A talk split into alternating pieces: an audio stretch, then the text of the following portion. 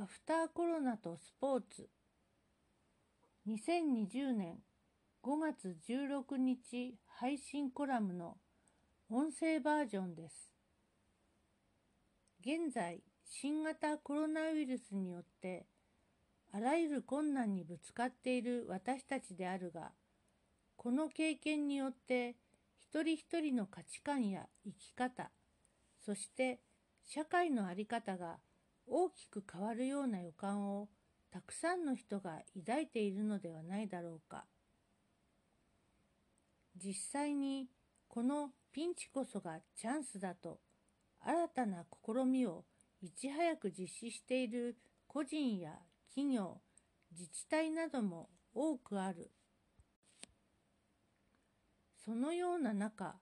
スポーツも例外ではなく、スポーツ自体の存在意義や今後のあり方について見直されるべき時を迎えている。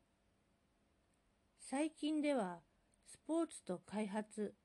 SDP 分野のオンラインプラットフォームであるスポーツデブがスポーツと開発の未来についてというテーマで世界中にいる研究者及び実践者から記事を募集している。そこで私も一応スポーツと開発 SDP 分野で活動をする身としてコロナとこれからのスポーツや SDP のあり方について考えてみようと思ったものの絶望的なほど何も思い浮かばないアフターコロナ思い浮かばない理由はなんとなく分かっていた。まず一つ目に私はそもそもスポーツを発展させたいのではなくスポーツはあくまで目的を達成するための手段として捉えているためスポーツ自体の未来は正直最重要ではないのだ。アリストテレスの目的論的に言えば善とは目的のために道具があり、その道具が目的のために使われていることである。よって人々を幸せにするという目的のためにスポーツを用いる私たちにとっての関心はスポーツの未来ではなく私たちの幸せな未来とは何か？である。道具を考えるのではなく、目的は何か？を見極めることなのだ。二つ目に、アフターコロナについて考えるという、そのとてつもなく前向きな行為が、なんだか漠然と怖くて拒否をしたくなるのである。コロナを見事人類が乗り越え、アフターコロナを私たちが生きるとき、ビフォーコロナ時代にあった様々な問題がいかにもなかったように忘れ去られ、まるで全て解決したかのような錯覚が起こるのではないかと考えると嫌気がさしてしまう。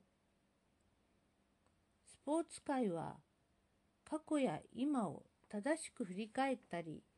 反省や後悔をしたりしないまま前ばかり見ててよいのだろうか。例えば、現在スポーツ界隈で流行っている〇〇チャレンジという動画コンテンツ、腕立て伏せなど何か課題にチャレンジしてスポーツの力でコロナを乗り越えようというキャンペーン的なものがあるが、確かにスポーツの力で手を合わせてみんなで乗り越えよう。困難にチャレンジしよう。というとても前向きで素敵な取り組みだ。でもコロナがあったってなくたって毎日生きること自体がチャレンジングで必死で生きてきた人たち、生きている人たちがいる。乗り越えたくても誰にも手を貸してもらえなかった人たちや誰にも気がついてもらえない人たちもいる。そんな人たちのことを前だけを見続けていたらスポーツ界は想像することをできるのだろうか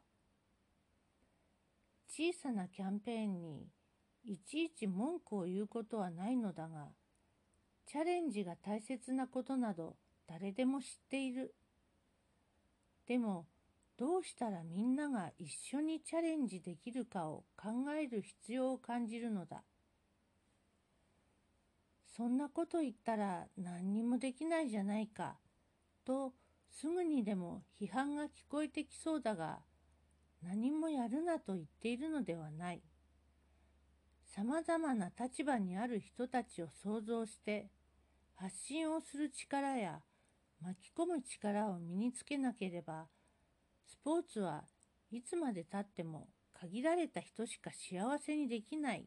ということを感じている。ではコロナをきっかけに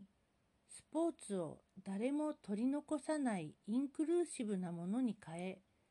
スポーツで人々を幸せにするために今やるべきことは何か。それはスポーツの最先端にいる人たちやアスリートであればアフターコロナについて戦略を練ったり